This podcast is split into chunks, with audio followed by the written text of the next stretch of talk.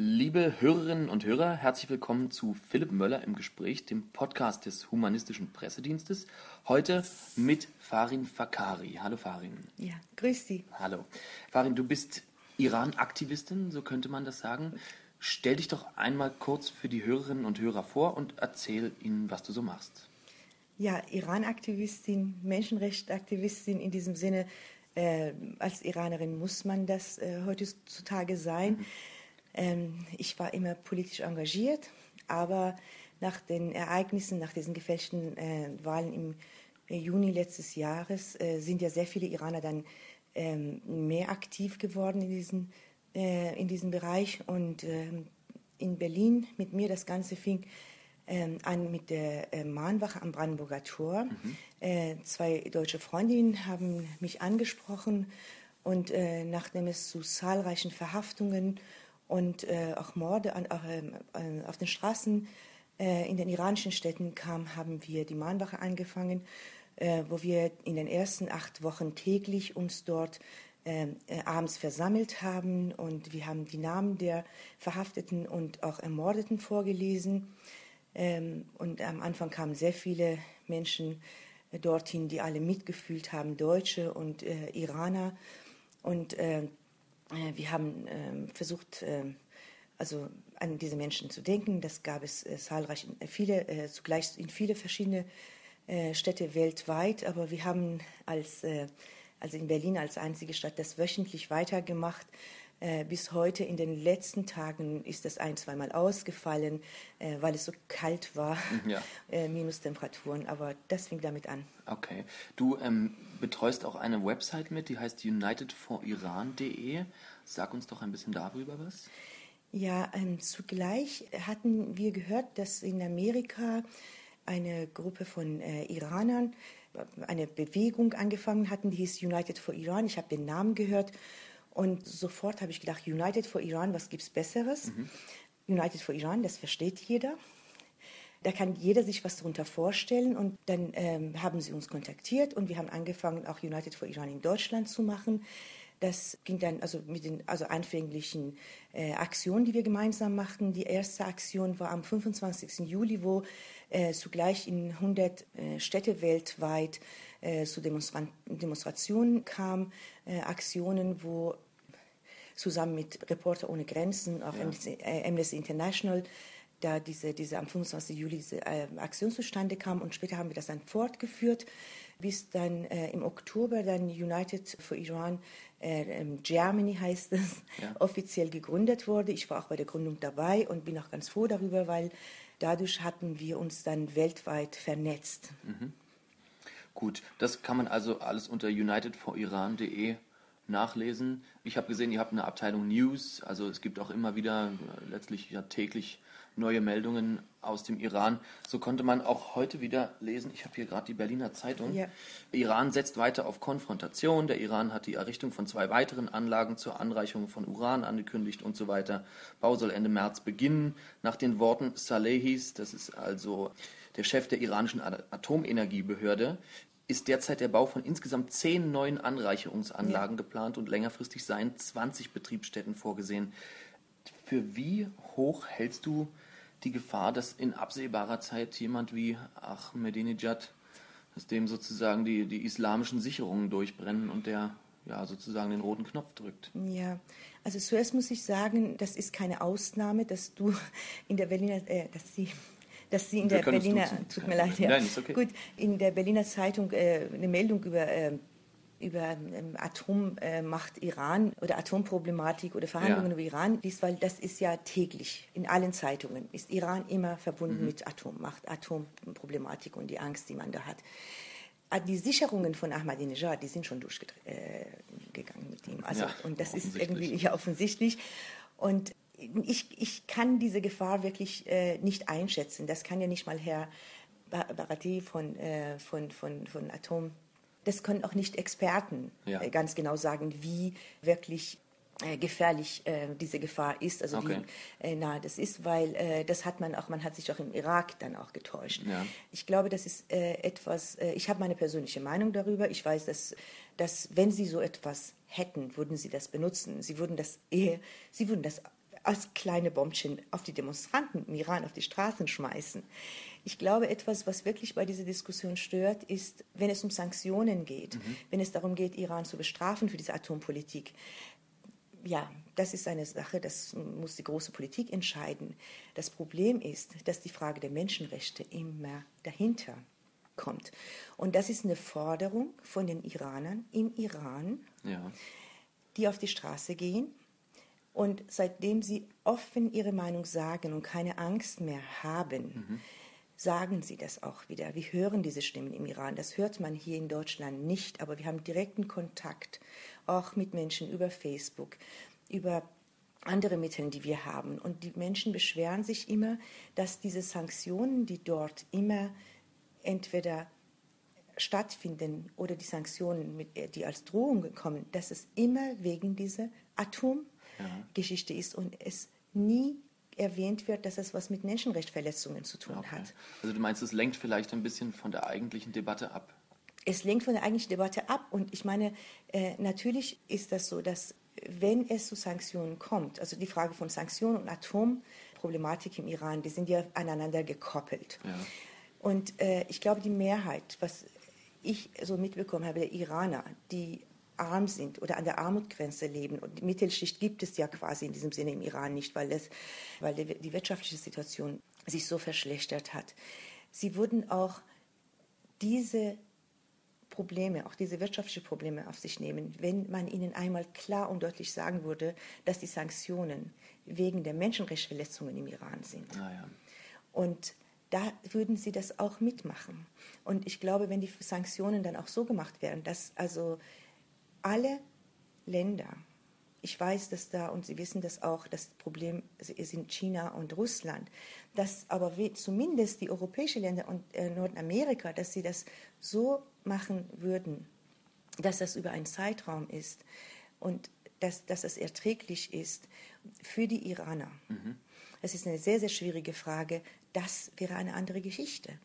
Wenn Sie mit Sanktionen anfangen. Es wird so sein, dass die iranische Regierung sich alles, was, was sie brauchen, in den Anrainerstaaten, in den arabischen Ländern, über China, alles besorgen. Mhm. Und äh, leidtragend sind, ist, ist die, die Bevölkerung, die normale Bevölkerung, weil die Preise gehen in die Höhe und die können sich einfach das Notwendigste nicht äh, leisten. Und die Forderung von allen Menschenrechtsgruppen und Organisationen, von allen, die etwas verstanden haben, ist es immer wieder, bitte vergiss bei der ganzen Atomproblematik die Frage der schwersten Menschenrechtsverletzungen im Iran nicht. Mhm, mh. Wie ist denn, oder kannst du uns was sagen zu der Flüchtlingssituation im Iran? Ja, das ist, also, das ist eine sehr, sehr problematische Geschichte, weil ähm, darüber wird sehr wenig berichtet in mhm. den westlichen äh, Medien. Es gibt zunehmend, also eine Zahl, also es geht in die Tausende von Flüchtlingen, die also vor allem äh, in der Türkei hausieren oder irgendwie ums Überleben kämpfen. Äh, sehr viele, also viel, also nicht, nicht so viele, aber auch einige sind in der Türkei bis nach äh, Malaysia und in, weniger in Indien. Die kommen natürlich dort an und melden sich bei UNHCR an die, diese UNHCR Flüchtlinge in, äh, in den westlichen Ländern, das ist bekannt, dass es dort ein UNHCR-Camp gibt. So okay, etwas existiert okay. überhaupt nicht. Die melden sich dort an und warten dann auf ihre, ein Interview für die Aufnahme in ein mhm, äh, westliches mhm, Land. Das Ganze dauert über Monate bis Jahre und dann sind sich diese Flüchtlinge selbst überlassen. Die müssen eigentlich für sich selbst sorgen. Die meisten können äh, die Landessprache nicht. Wenn sie kein Geld haben, teilweise übernachten sie in, in den Parks und bei diesen Temperaturen. Es gibt ähm, zahlreiche ähm, vereinzelte ähm, Gruppen und Menschenrechtsgruppen, die versuchen einfach diesen Flüchtlingen irgendwie Geld zukommen zu lassen. Das reicht bei weitem nicht. Die haben Kosten, also die Hälfte von dem, was man in so einem Land wie in Deutschland braucht. Also so viel brauchen sie zum Überleben. Und die leben wirklich in einer ganz, ganz miserablen Situation. Farin, wir hatten uns vorhin beim Kaffeekochen vor dem ja. Interview schon ein bisschen über das Thema Sexualität und Religion unterhalten. Zeitungen sind im Moment voll mit der katholischen Kirche und Missbrauchsfällen, die ja. immer mehr bekannt werden. scheint also immer mehr offensichtlich zu sein, dass das nichts Neues ist, sondern im Gegenteil ein Jahrzehnte, wahrscheinlich sogar Jahrhunderte altes System. Mhm. Inwiefern siehst du eine Unterdrückung der Sexualität aus religiösen Gründen als, ja, als wichtigen Prozess, der gerade im Iran stattfindet? Kannst du uns dazu noch was sagen? Ja, ich finde, das ist wirklich ein, ein, ein, ein, ein zentrales Thema mhm. in der iranischen Gesellschaft, weil durch die, diese Gesetze, also diese islamischen Gesetze, die die im Iran herrschen, dass also eine, eine, Trennung von Mädchen und Jungs, das beginnt in der Schule bis überhaupt mhm. die älter werden, einfach dass sich fortführt, überhaupt die Trennung von Jungs und Mädchen. Das führt dazu, dass, dass Mädchen und Jungs keinen Zugang zueinander haben. Und wenn sie Zugang zueinander haben, dann müssen sie da, das heimlich machen. Mhm.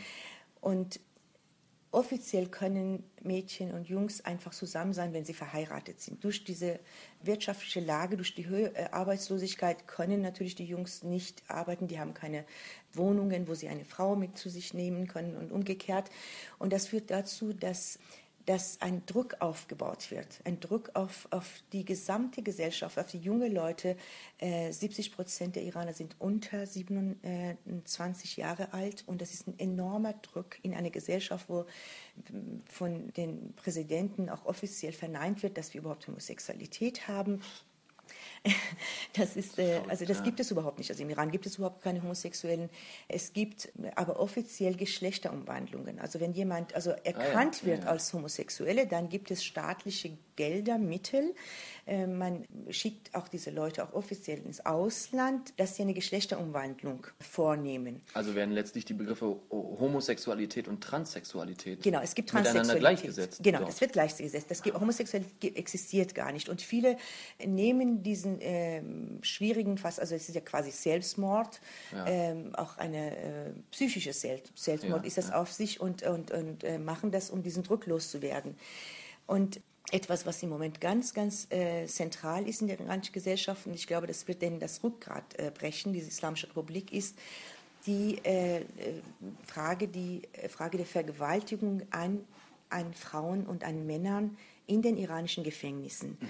Und das ist nicht eine erfundene Sache, wie äh, das Jahre äh, behauptet worden ist, äh, wie am Anfang der Revolution in der 70er und 80er Jahre bei den äh, Verhaftungen äh, iranische Frauen, die dann der, aus der Haft entlassen worden sind, die dann auch fliehen konnten, die haben berichtet, sehr mutig über die, die sexuelle Übergriffe und Vergewaltigungen in den Gefängnissen. Und äh, damals äh, ist das wirklich auf taube Ohren, auch in der iranischen Gesellschaft, gestoßen. Äh, ich weiß ganz genau, ich war bis 83 noch im Iran und ich mhm. habe einfach in meiner Umgebung gehört, ja, da sind ja Kommunistinnen und die leben ja in äh, solche äh, WGs und ihre, in ihre Kommunen. Diese Kommunistinnen, diese gottlose Kommunistinnen, die schlafen doch mit ihre, äh, mit jedem, der da vorbeigeht. Und man hat denen auch eigentlich nicht geglaubt, ja. Und jetzt mit dieser neuen Welle an, an Vergewaltigungen, da sind auch Fälle, die, wo der Präsidentschaftskandidat Herr Karoubi, der ein Mann ist, der ein Mann von Islam ist, der aus, ja, dem, ja. aus dem System selbst herauskommt, er hat ja selbst einen Brief verfasst und hat selbst äh, Aufklärungen gefördert und nachdem er keine Antworten bekommen hat, ist er damit an die Öffentlichkeit gegangen. Und, und kürzlich ist ja sein Sohn, der auch verhaftet worden ist, berichtet davon, dass nach, einer, nach Unruhen, wo er verhaftet worden ist, auf äh, eine Demonstration in einem Moschee, wo sie die Demonstration, Demonstranten zusammengeschlagen haben, dass äh, ihm gedroht worden ist, ihn sexuell zu belästigen bzw. zu vergewaltigen. Also das alles passiert in einem islamischen Land und etwas, was wirklich neu ist, ist, dass, dass äh, Teile von diese, ähm, diese Demonstranten auf der Straße, man äh, wird ja im Iran, in so einem Land wie im Iran, wo Apostasie mit Tode bestraft wird, äh, ja nicht sagen, ich bin Atheist oder ich bin Muslim. Niemand sagt das, die gehen auf die Straße und demonstrieren. Und da gibt es genug zahlreich äh, inzwischen auch aus der Haft entlassene, ja. die auch, auch beglaubigt, also jetzt im Ausland auch erzählen davon, von ihren Erfahrungen in den Gefängnissen und, äh, und die sagen, dass sie vergewaltigt worden sind. Das heißt, sie haben angefangen, ihre eigenen Söhne und Töchter zu vergewaltigen. Mhm. Und äh, ich kann auch berichten von was ich gehört habe in, äh, in der Türkei, dass wenn die, diese Flüchtlinge endlich nach diesen leidvollen Erfahrungen dann endlich mal in der Türkei ankommen und bei der türkischen Polizei sich erst melden, bis sie überhaupt herausfinden, wo UNHCR ist, dass sie von den türkischen Polizisten auch äh, belächelt werden und die sagen, ach, du bist ja auch ein Flüchtling aus dem Iran, bist du auch äh, eine von diesen Lügnern, die behaupten, in einem islamischen ja, ja, Land vergewaltigt worden sind. Also so eine leidvolle Erfahrung, der, dass sie noch einmal mit Ablehnung irgendwie also äh, äh, Ablehnung äh, entgegenkommen. und dann ist das, also als ich das wirklich gehört habe, war ich, war ich entsetzt. Und ich glaube, das ist ein, ein zentrales Thema, das wirklich lange, lange Zeit nicht nur den Iran, sondern die gesamte islamische Welt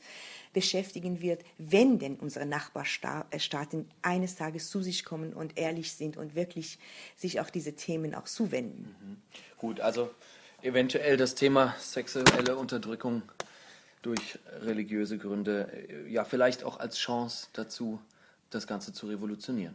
Ja, das ist ein Unglück, äh, das ist ein äh, Glück im Unglück, weil okay. ich glaube, das ist für ähm, also ganz religiöse Menschen, also die wirklich auch an, an Islam glauben und dann äh, da sitzen und eigentlich sie können das einfach nicht glauben. Mhm. Sie können das einfach nicht glauben, aber sie müssen sich jetzt damit auseinandersetzen.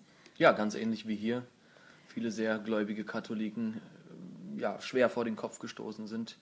Ähm, davon, was innerhalb der katholischen Kirche oder in katholischen Kinderheimen, katholischen Schulen und so weiter, Internaten passiert. Genau, so ähnlich, also das ist ja wirklich sehr äh, eine Ironie der Geschichte, dass, äh, der, das, äh, wo das jetzt parallel passiert, ja, dass wir in Deutschland jetzt diese Nachrichten hören und gleichzeitig äh, kann ich das berichten, mhm. ja, so das ist eine, eine Parallelität ist da. Ja. ja, bleibt zu hoffen also, dass das einen Impuls zur Änderung gibt. Farin, sag uns doch noch ganz kurz, wann die nächste Berliner Mahnwache stattfinden wird. Die Berliner Mahnwache wird stattfinden am kommenden Freitag, wie jeden Freitag um 18 Uhr am Brandenburger Tor. Ja, das ist Freitag, der 26. Das ist der Freitag, der, der 26. 26. Februar. Februar. Genau. Gut, okay, dann bedanke ich mich bei dir ganz, ganz herzlich für das Gespräch und für die vielen und ja, interessanten und auch teilweise bestürzenden Neuigkeiten aus dem Iran. Liebe Hörerinnen und Hörer, das war Philipp Möller im Gespräch heute mit Farin Fakari, Iran-Aktivistin. Herzlichen Dank fürs Zuhören und bis zum nächsten Mal.